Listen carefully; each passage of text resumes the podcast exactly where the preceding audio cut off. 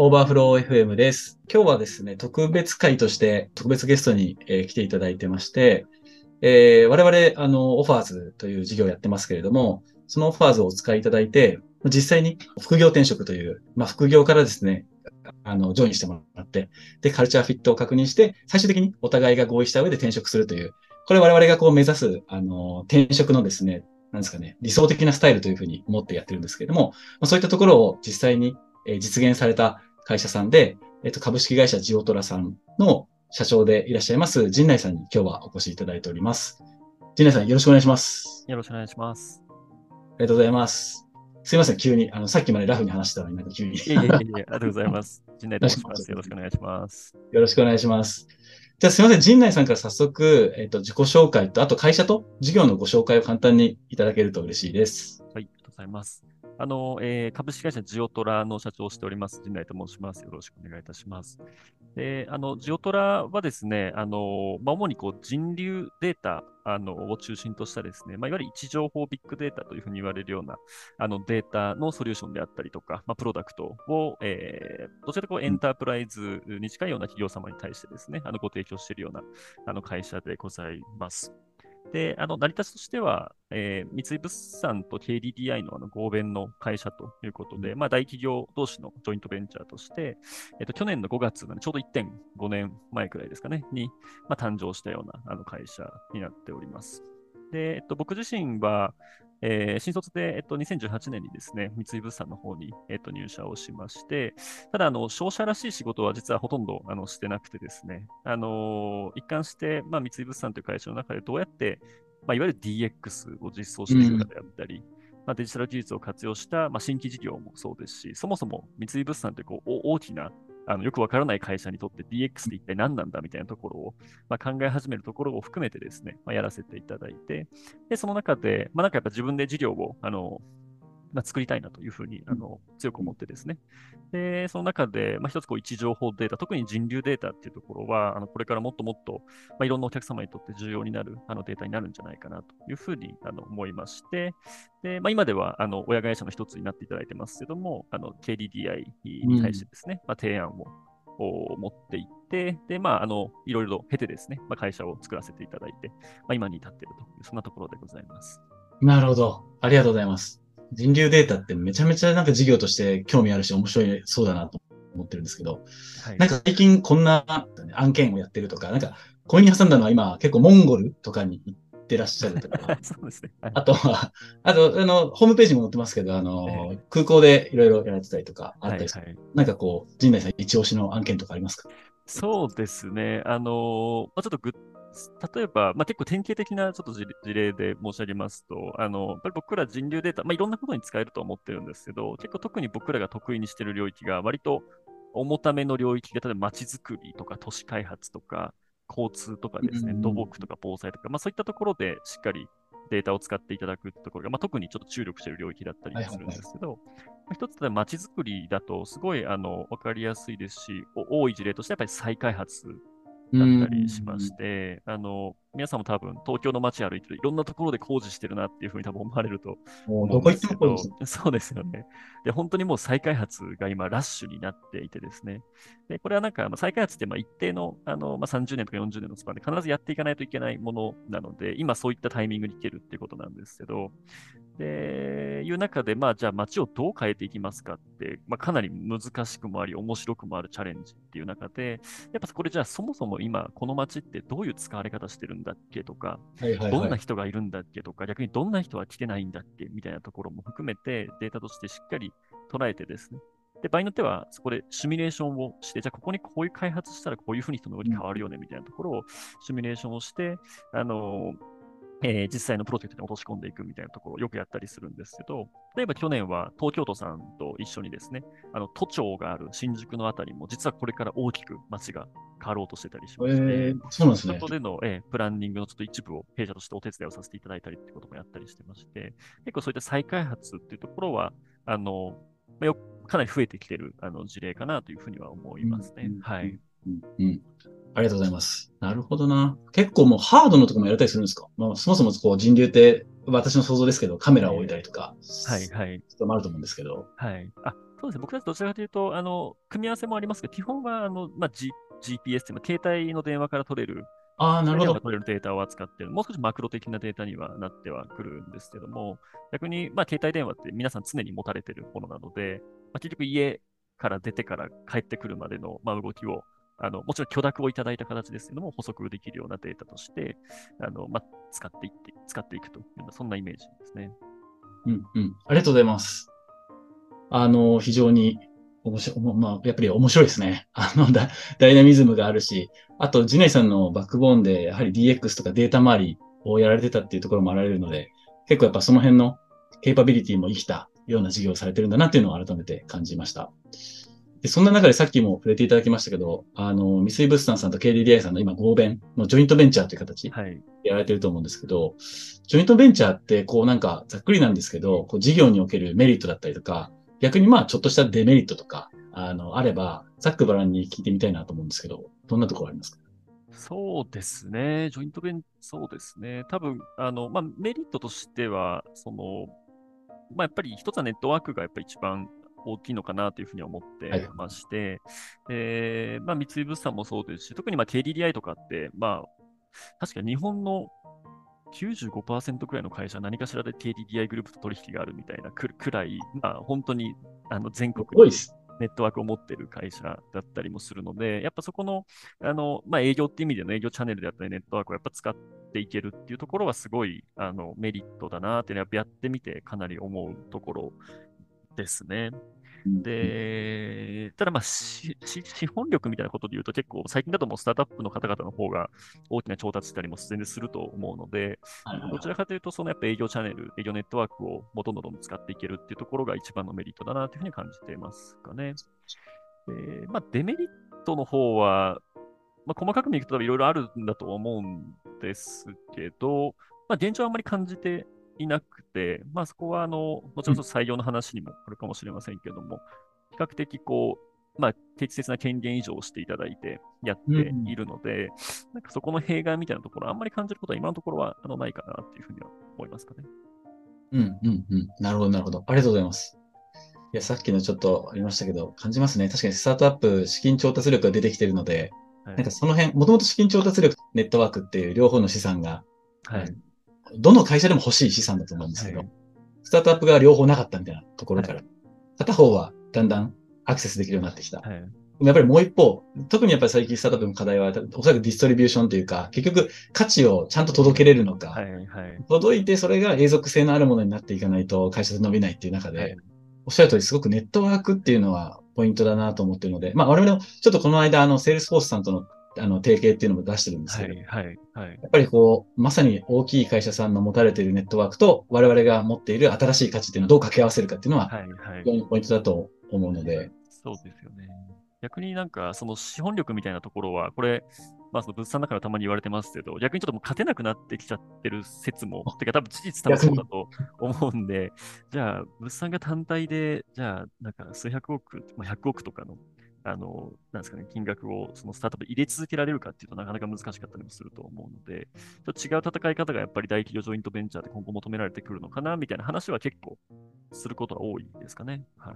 えー、なるほど、なるほど。ありがとうございます。ちょっとじゃあそこからまたさらにこうジョイントベンチャーっていう形にありつつ、あの、まあ、今日フォーカスするのはこう HR とか人事採用周りなんですけど、はいこの人人事権といいますか、なんか人事周りの、あの、権限以上とか、あとは採用はどういう役割分担でとか、そういうのこう、親会社さんとどういう役割分担になったりするんですか？そうですね。もう基本的にはもう、あの、弊社の方で、まあ、ジョートラの方で進めるっていう形になってまして、でまあ、どういうちょっとそもそもあの、まあ、オファーズさん含めてですね、チャンネルを使わせていただくのかっていうところの、まあ、選定から、まあ、どんな人がそもそも欲しいんだっけっていうところの、まあ、要件定義みたいなところも、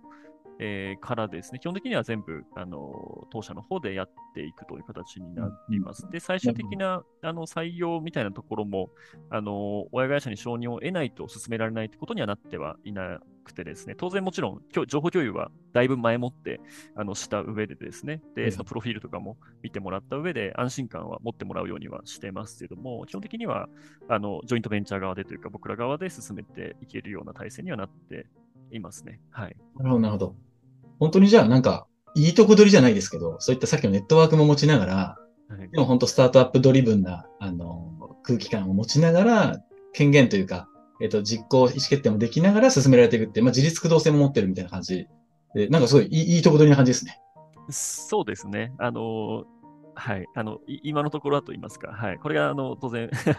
それに順調にいってると多分そうだと思うんですけど、少しずつこう傾いてくるともちろん何がいろいろんなことが起きるっていうのは当然ありますけども、あの、それなりに事業自体があの伸びている前提においてはですね、基本的にはまあ自由にやらせてもらえるような形になってるのかなと思います。で、ちょっとあの、まあ、先ほどの中でもありましたけれども、1年半前ぐらいにこう、ジオトラさんを立ち上げ、まあ、会社が出来上がったと思うんですけれども、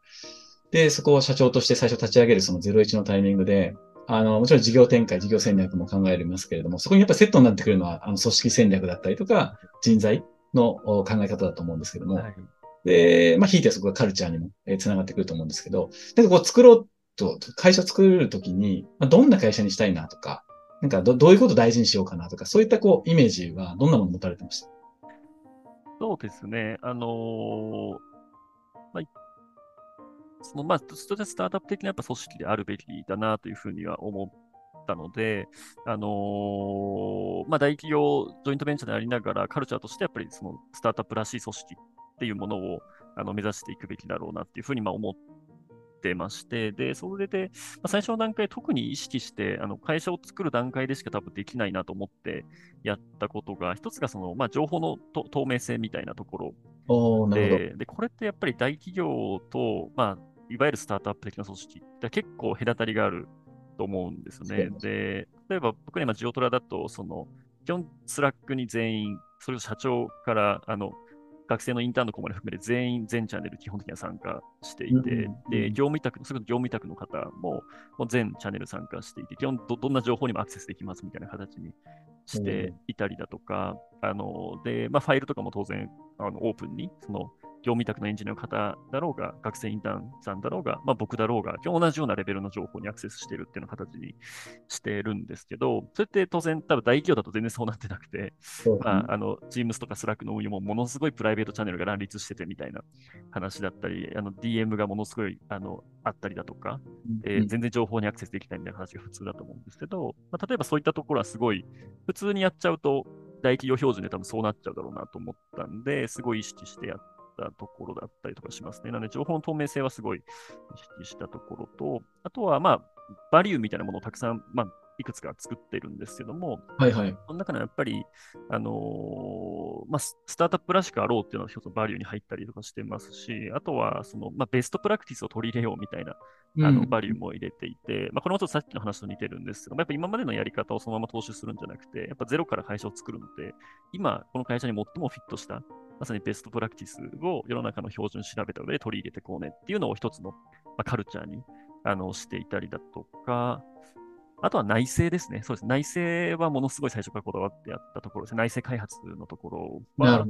これもあの大企業の対比で言うと、基本全部外注でどんな開発もやってるところを、やっぱり01で事業を作るんであれば内政にしないと早く進化していけないというふうに思っていたので、内政開発っていうのもものすごい意識をしたりとか、まあその3つですかね、透明性とベストプラクティス入れていこうっていうところと、開開発は絶対内政からっていう、まあこの3つくらいはものすごい最初に意識してやったところですかね。内政化ってやっぱりやってよかったって思います？どういうとこめちゃめちゃ思いますね。やっぱそうですよね。ど、どの辺で結構強く思われたりします？これ最近特に実感するんですけど、僕ら特に、まあちょっと完全なる 2C 事業だったらどうかってわかんないです。僕は、まあ、2B でエンタープライズの方向けに結構まとまった金額のあのご契約をさせていただくっていう事業モデルなんですけど、あのやっぱ内政その内政で基本開発力を持っているので、あのリスクを取れるなっていうのを最近すごい思うん。です、ね。ああなるほど。お客さんからこういうことまで本当やってほしいんだけどとか、明らかに目の前のチャンスがあって、こういうところまでやれば結構大型の契約取れるよねとか、ここまでやりきれば多分来年もリカーリングしてくれるよみたいなところに対して、あの、やります、やれますっていうふうに最後リスク取って言えることって結構内政でちゃんとやれてるから言えてるのかなと思ったりすることがあってですね。これが外注さんだとそっち側に最初にリスクがいっちゃうんで、多分言い切れない部分もあると思うんですよね。そのちょっと内部で確認しますって言って、で外注さんににお聞いたら、いや、じゃあ、あの、プラスあ何千万ですって言われちゃうみたいな。それって、あの、本当の意味でその、なんかリスク取ってことにならないなと思うので、そういったことができると、どんどん会社としての提供できるサービスが、あの、進化していくというか、提供できる幅がすごい勢いで伸びていくんだな、成長していくんだなっていうところは、まあ、内製開発のやっぱ一番大きなメリットなんじゃないかなって最近は思ってますね。なるほど。はい。面白い。リスクを取れるっていう表現が面白かったですね。あの、確かに。でも、スタートアップやってるともう当たり前というか、最初、まあ、ない価値と、ない価値を生み出すぐらいのつもりで僕らはやってる、はいはい、で、はい、いう時に、この価値って本当にあるのかっていう検証、まあ、いわゆるプロダクトマーケットフィットをこうさせるわけですけど、その時ってもう本当に 10, 10打席打って1打席も当たらない、もしくは1打席当たればいいみたいな感じでやってる中で、はい、確かにそれ9がリスクだから、はい。取れないと一生その価値の探索が終わらないみたいな。そうですよね。はい。はい。ことになるから、さ、やっぱその辺は内政じゃないと難しい。確かにそうだなっていう。そうですね。そうですね。多分内政でやられる方は当たり前の話なんだと思うんですけど、多分その外外注中心の組織にいた人間からすると、やっぱそこのリスクを取って自分らのできることをすごい加速度的に増やしていける。うん、えー、なんなら、あの、まだ内部では開発しきれてないんだけど、まあ、理論的にはこういうことできますけど、先のお客さんにも提案しちゃって、でそこで、まあ、価値で合意をした上で、そこからそこになんとか頑張って合わせるように内部の開発を進めていくみたいなやり方もやっぱり、えー、できるようになったんで、まあ、そこはやっぱ一番いいとこだなと思いますね。はい。うんうんうん。なるほどな。面白い。そんな組織を作るとき、だおそらく最初って、さ最初はお一人というか、数名はいらっしゃったんですかね。4人、4人とかですかね。はい。最初は。はい、はい運命で始められて、で、そこから先が、おそらくこう、初めて正社員の人とか業務委託の人とかでチームを作っていくっていうプロセスだと思うんですけど、どんな形でその、じゃあ、えっと、5人目以降を作っていこうかなっていう、はい、なんかいろんな手段あると思うんですけど、はいはい、どんなことを大事にして進めて、何を選択して進めていったんですか？そうですね。まずは、あの、とにかくエンジニアの方々にやっぱチームに入ってもらわないと、あの、うん、伸びていけないと思っていたので、なので、そこは、まあ、あの、オファーズさんを、あの、使わせていただいたということになりますけども、もう別に正社員採用にあのこだわらずですね、まず、まあ、チームに何かしらの形で入っていただくというところで、まあ、業務委託、まあ、副業ベースのあのエンジニアの方々に結構かなり早いタイミングで、まあ、実際会社を作る前からもうご契約をさせていただいてたりもしたので、はい、かなり早いタイミングであの入っていただいたっていうところが一つと、あとはそういった意味では本当もう手段を選ばず、とにかくエンジニアのリソースをって思っていたので、あのまあ、学生インターンの方とかも結構あの過去のちょっと、はい、あのお友達のお友達とかをたどりながらですね、あの優秀で、かつ僕らの授業に興味を持っていただけるような学生エンジニアの方々にも、うん、最初のタイミングで結構入ってもらったりっていうところはやっていましたね。逆にあのビジネスサイドでのその採用ってところは結構、まあ、慎重に進めていったってところがあの、うん、あってですね、なんで今も、今でも僕らの組織としては、そのいわゆるこう営業職とか、あの事業企画職でのあの、まあ、正社員ってまだいないんですよね。基本的にはエンジニアの方々はいらっしゃいますけど、でそこはまあまだどちらかというと出向者をベースに最初のメンバーで回しているってところがあったりするので、まあ、そんなちょっと濃淡をつけながら、まずはエンジニアのチームをどう蘇生していくかっていうところを、あんまりこう正社員採用にこだわらず進めていったっていう感じかなと思います。なるほど、なるほど。まずはそうですよね。あの、エンジニアいなきゃ事業が立ち上がらんとい。うことで、はい、エンジニア最優先というところだったと思うんですけど、逆にこう、今でもビズ側を採用しない、その、要はエンジニアとビズ側に何かこう、判断軸の違いがあると思ってるんですけど、はい、ビズ側を未だにこう、正社員として採用しないのはどういう背景からなんですか？そうです。まあ、一つはちょっと出向、まあ、親会社からの出向メンバーが、あの、割と、まあ、あの、比較的多く出してもらえてるっていう、で、その、まあ、大半はビズ側のメンバーであるっていうのが一つあるところと、あと逆に、まあ、今の戦略として営業側は、まさに先ほどのちょっと話して、そのディストリビューションのところは親会社のネットワークにどう載せるかってところを、やっぱり突き詰めて考えている、ちょっとフェーズではあるので、なので、そこの営業ネットワークを自社で、なんかものすごい大きなものを持つっていうよりかは、どう親会社としてのネットワークに載せられるような形にしていくか、まあ、もちろん親会社にこだわらなくてもいいんですけども、そこを考えてるって、そこのちょっとあの、まあ、判断軸の違いはあるのかなというふうに思います。そんな、じゃあ、まあ、エンジニアっていう採用をまずやっていこうというところの中で、先ほど申し上げましたが、もう手段選ばず、とにかく早くっていう、はいはい、なんかその辺が結構大事なポイントだったんですか、はい、そうですね。そうですね。やっぱり、あの、重要でしたし、まあ、いきなりちょっと正社員で入っていただけるのかっていうのも結構僕らとしてあっ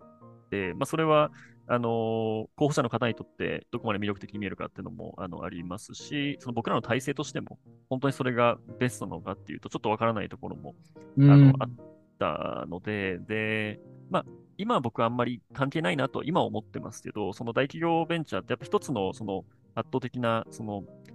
いわゆるスタートアップの違いって、やっぱストックオプションとか出せないかったりだとか、そういうインセンティブの設計がほとんどできないっていうのは正直あるんですよね。なんで、そういうのも含めると、その、いきなりじゃあ正社員にこだわってやっていくべきなのかっていうところは僕らとしても疑問だったので、まあ、むしろじゃあ最初は、まあ、業務委託とか、あの副業ベースの方がまあいいよねっていうふうに思って、あの、やっていったっていう感じですかね。うんうんうんはい、今となってはとっていうのもそうですし、我々がそういうサービスも提供しているので、我々からするとそれは当たり前というか、あの、ごく自然な判断と思うんですけど、とはいえ、でもやっぱりこう、業務委託で採用していくのって怖いとか、はいはいはい、怖いっていうのはその本当に事業計画通り進むのか怖いとか、はいはいはいはい、あとやっぱり正社員じゃないとコミットメントが低いんじゃないかとか、はいはいはい、結構やっぱりまだまだあの世の中はそういう方がマジョリティだと思っていて、はいはいはいはい、そのあたりのなんか不安とかはそもそもあったのか、もしくは、はいはい、あというのと、やってみてそのあたりもし不安があれば、そういうのはどう、なんか解消されていったのかみたいな、その辺をどう考えになります。そうですね。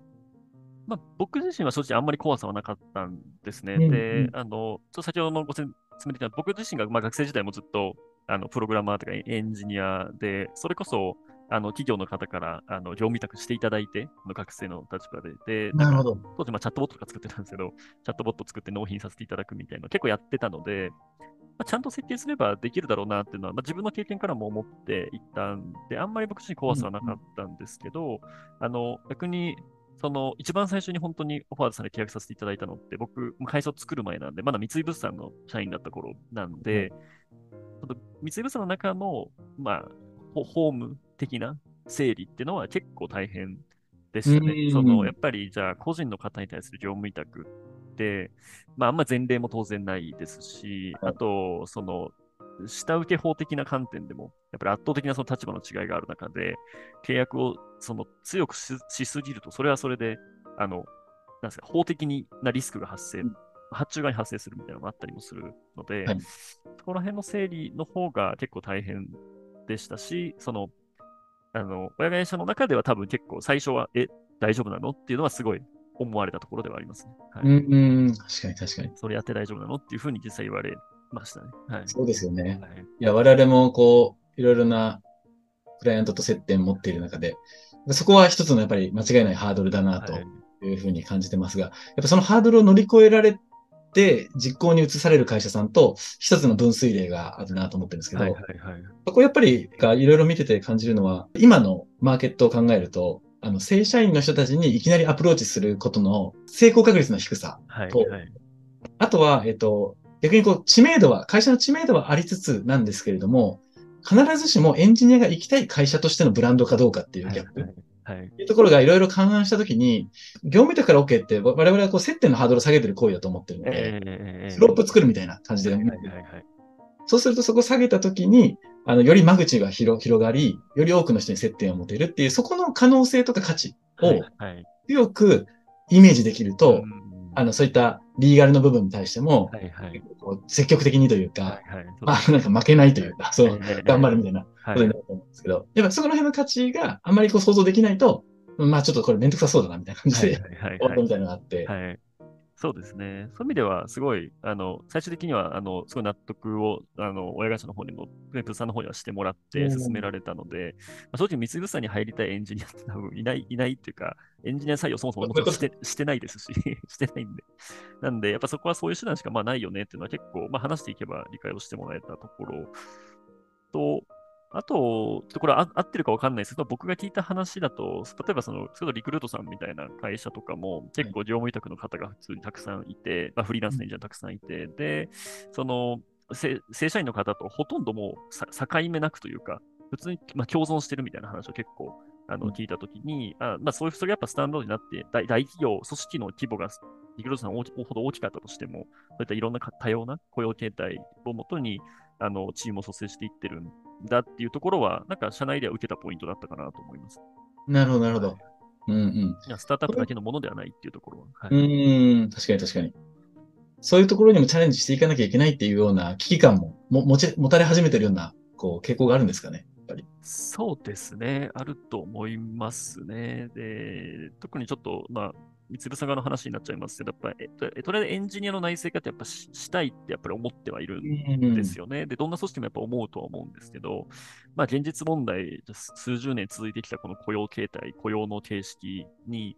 エンジニアっていう新しい職種を入れるって相当難易度の高い行為の中で、まあ、それをどうじゃあ実現していくかっていうところの一つのやっぱり選択肢として、こういうあの副業みたいな形でまず関与を始めてもらうっていうのは、なんかすごい合理的ななんか方法として、今は考えて、考えられてるんじゃないかなと思います。はい、おなるほど。結構じゃあ、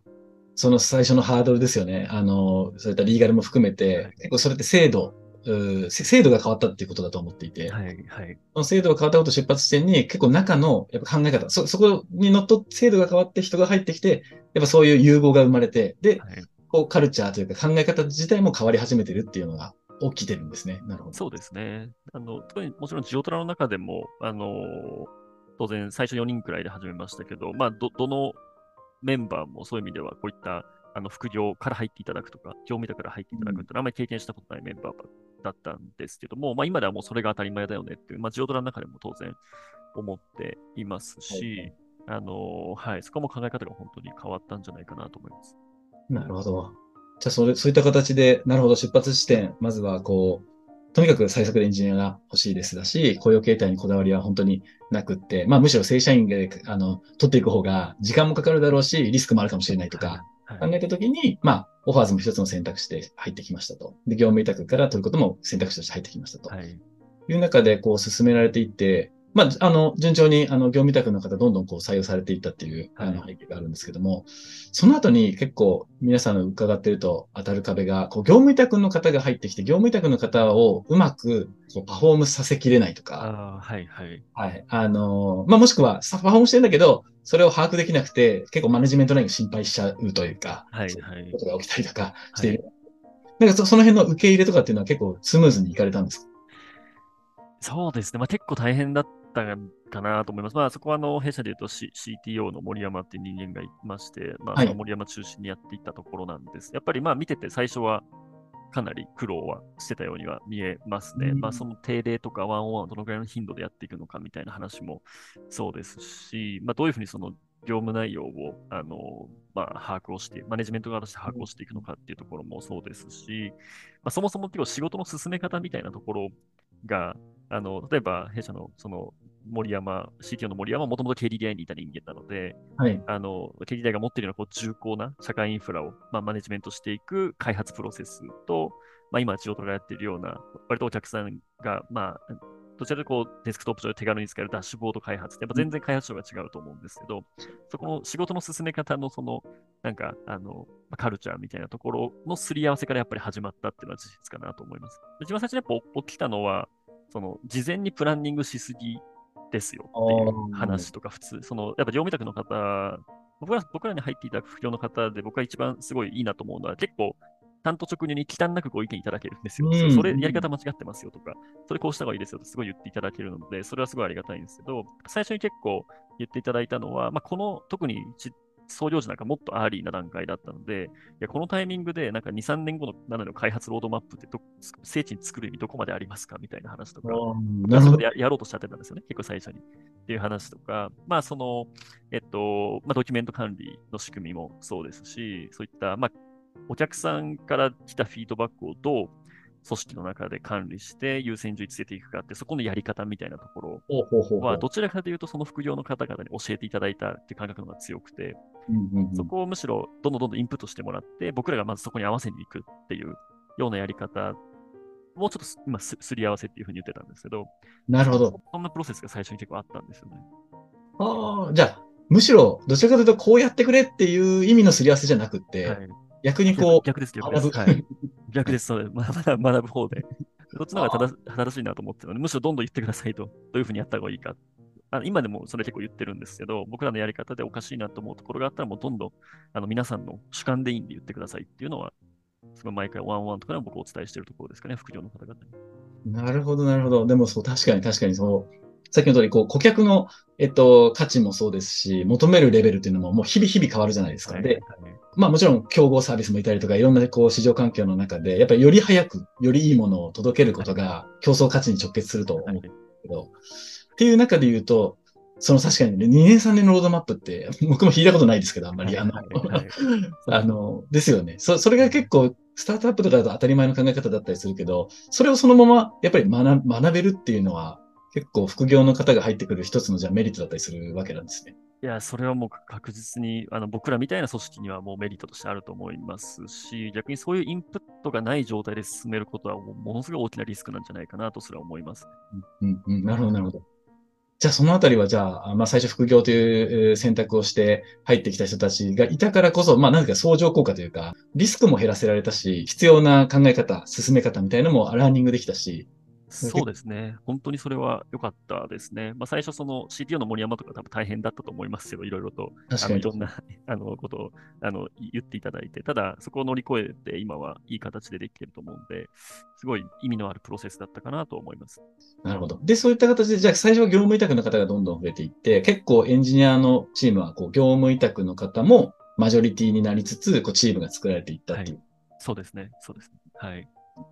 実際そう日々の定例だとか、ワンオンワンだとか、はい、まあもしくはスプリントミーティングだとか、はい、いろいろあると思うんですけど、そういったものがこうどどんな組み合わせで回されてたりするんですか？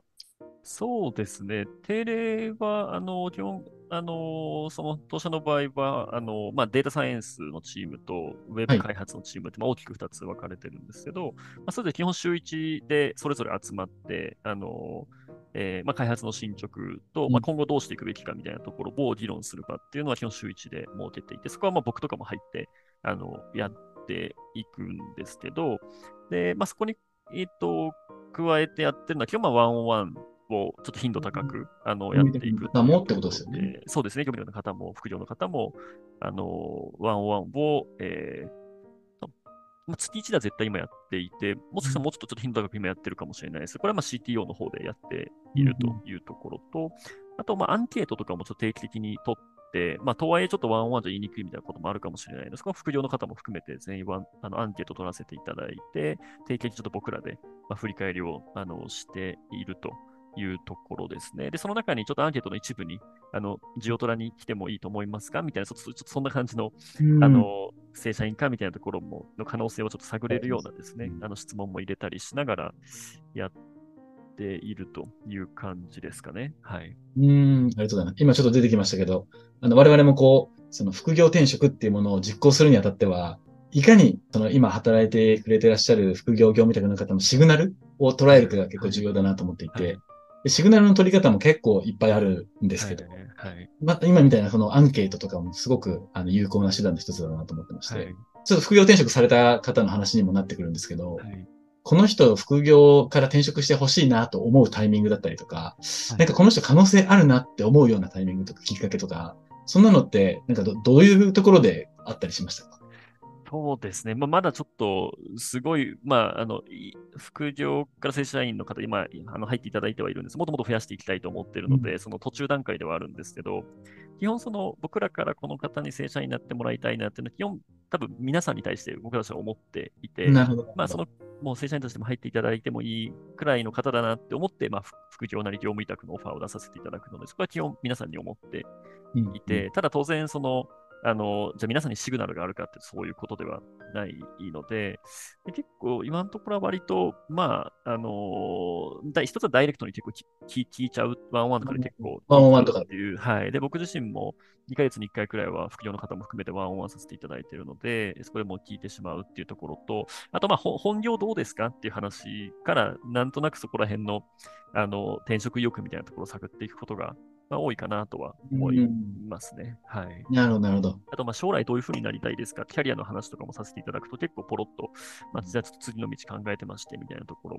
言っていただけるケースもあったりもするので、そういう会話からっていうところですかね、今ちょっとやれてる範囲で言うと。はい。やっぱワンオンワンは有効ですよね。非常に有効だと思う。そうですね。はい。無意識的にというか、はい、まだやっぱりマジョリティなのは、こう、業務委託の人にワンオンワンをするっていう発想がなかったみたいな。こととか、なるほどですね。結構あったりするんですけど、えまあでも、まあ、前提がこうフラットというか、まあそういうのも含めて多様性でありチームメイトだよねって思ってれば、別に普通にフラットにやるじゃないですかとはいはいはい。いうところで、えっと、その人のキャリアを聞くのも当たり前のことだし、はいはい。今の、まあ本業とか時間の使い方の問題の話なんで、ただ、ええなんで、、えっと、他の時間使う、どうやって使ってるんですかっていうのを聞いていくのは、まあ結構普通に当たり前だったので、はいですよね。なんかそその辺は非常に私も、あの、副業転職をうまく成功させられている会社さんの共通項は結構やっぱワンオンワンをうまく使われてるなっていうところは、はいはい。あ、そうなんですね。まあ、まあ、確かに。まあ、副業の方ももちろんですし、あのその他の、まあ、インターン生の子とか、当然、社員同士でも結構密にやってる方の組織かなとは思いますね。はい。で、ちょっとこう、副業転職の、あの、今回、あの、決まった方みたいな話になってくるんですけど、実際その方とはなんかどういうきっかけで、なんかお話が進んでいって、あかつその副業転職の話が進み始めてから、逆にこう、ハードルだったとことかはい、課題だったとことか、なんかあったりしますか？そうですね。経緯としては、あのーさそうですね。あの、結構さ最初に副業に入っていただく段階で、こっち側の思いを割と最初に伝えていたっていうのが、そのああ、方に最対しては初の、本当に最初からですね。はい、そうですね。で、これをまあちょっとぜ全員に対してやるべきなのかどうかってまだ答えは出てないですけど、基本的に今の感覚だと結構皆さんに対して僕たちはそういう思いがありますよっていうのは結構最初の段階で伝えた方がいいかなと今思っていて、あの本当副業の1人目、2人目ってそういうこと全然お話できずにあのスタートしたところがあったんですけど、あのちょっとすあの最近正社員になっていただいた方、あのくらいのタイミングからもうあの最初にちょっと少しこうそういった話を、私はそういうもちろんお互いのマッチがあった前提ですけども、あのいずれはあのジョインしていただくってことも考えたいと思ってますっていうのを最初にちょっとちゃんとお伝えしてたっていうところはあったかなというふうに思っているので、むまあその方もそういう目線で僕らのことを最初から見てくれて、そのジャッジを最初からしようとしてくれてたっていうところは、あの良かったところかなというふうに思ってますね。で、そのプロセスの中では、あのまあそれもやっぱワンワンをうん。どちらも密度高くやりましたっていうところで、ワンワンの中で最近どうですか？本業どうですか？将来どういうふうになりたいと思われてますか？その中でジオトラってどういうふうにちょっと感じますかとか、どう見えてますかみたいな話をしていく中で、まあ、どっかのタイミングで、あの、ちょっとジョインすることも考えたいと思ってますっていうふうに言っていただけてですね、でそこから、うんうん。まあ当然条件面の話も含めて、あの、うん。話をしていったんですけど、結構やっぱそこからが、やっぱ、あの、いろんな、まあお互いですね、あの、大変だったかなというふうに思っていまして、まあ僕らとしては思いをとにかく伝え続けて、あの、入っていただくことで、こういうふうな、あの、まあ、価値を提供できると思っているし、こういった役割を期待させていただいているところを、まあ、伝え続けるっていうところが一つあったのと、まあ、あの、入っていただいた方にとっては当然大きな決断で、まあ、副業で入ることに比べるともう何百倍何千倍も大きな、まあ、人生の決断になると思うので、当然ご家族にもいろんな話をしていただきましたし、えーまあ、当時本業でいらっしゃった会社の上司であったり、まあ、人事に対してもあの丁寧にご説明いただいたというところ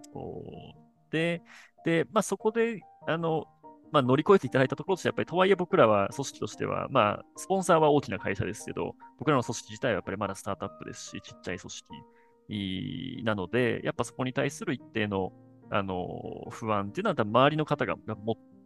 た、持たまあ、家族の方も含めてですね、うん。持たれたところだったので、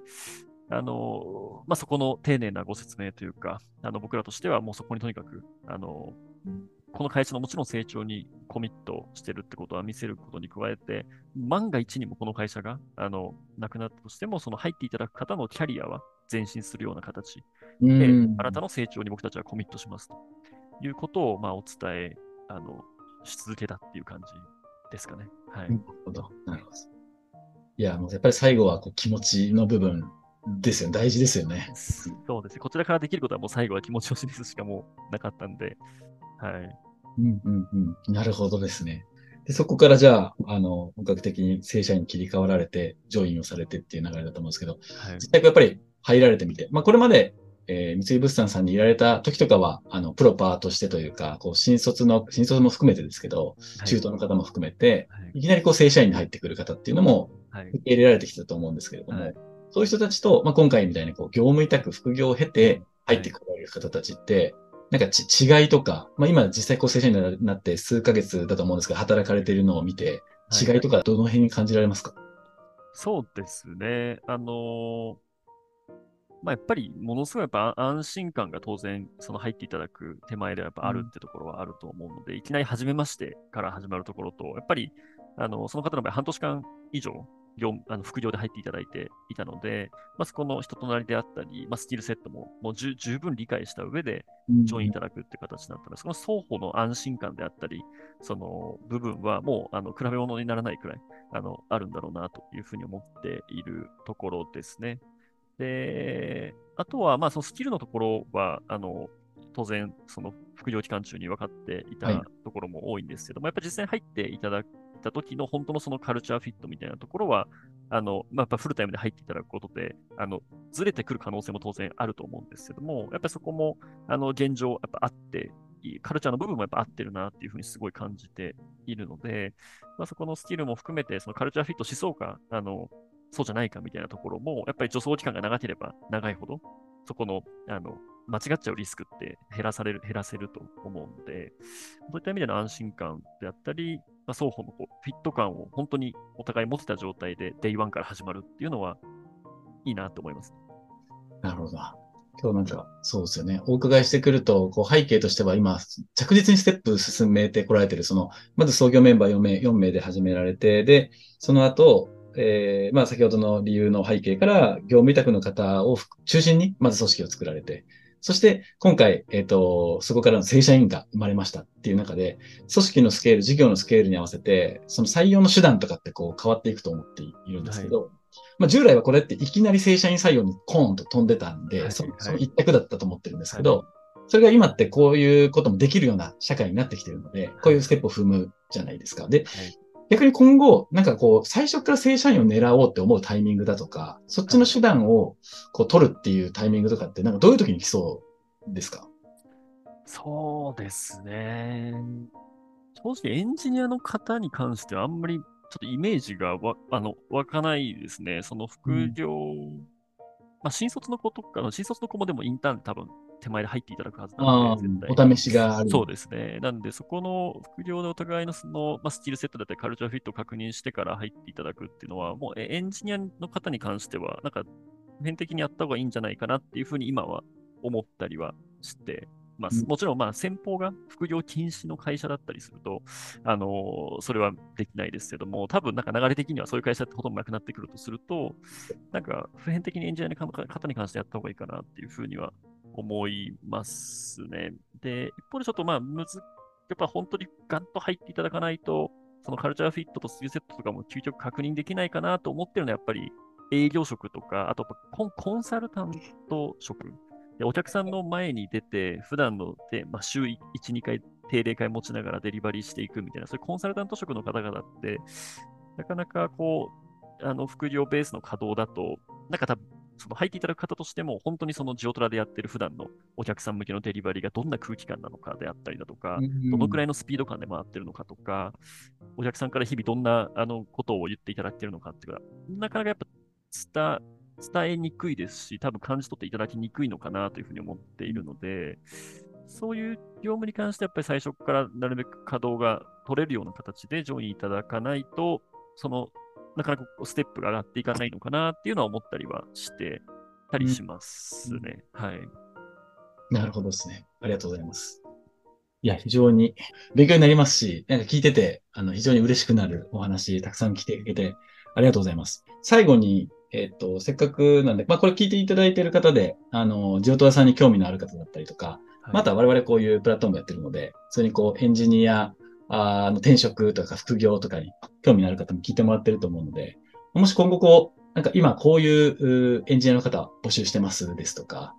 なんかこういう人に入ってきてほしいですとかっていうのがあれば最後にぜひお伺いしたいんですが、いかがでしょうか？あありがとうございます。そうですね。あの、 GEOTRA では、あの、もう、あの、継続的にエンジニアの方、あの、募集させていただいておりまして、あの、まあ、で、いわゆるデータサイエンティスト、データアナリストであったりですね、あの、まあ、データを、こう、分析をしていただけるような方っていうところと、あとはウェブの、これはダッシュボードを作ってますので、あの、人流データが分析可能な、まあ、ダッシュボードというところを作ってます。で、あの、結構入っていただいた方に言っていただけるように、やっぱすごい、この扱ってるデータがやっぱ面白いというところを言っていただけるんですよね。やっぱぱり人流データであったり、人の動きの情報とか位置情報データで、なかなか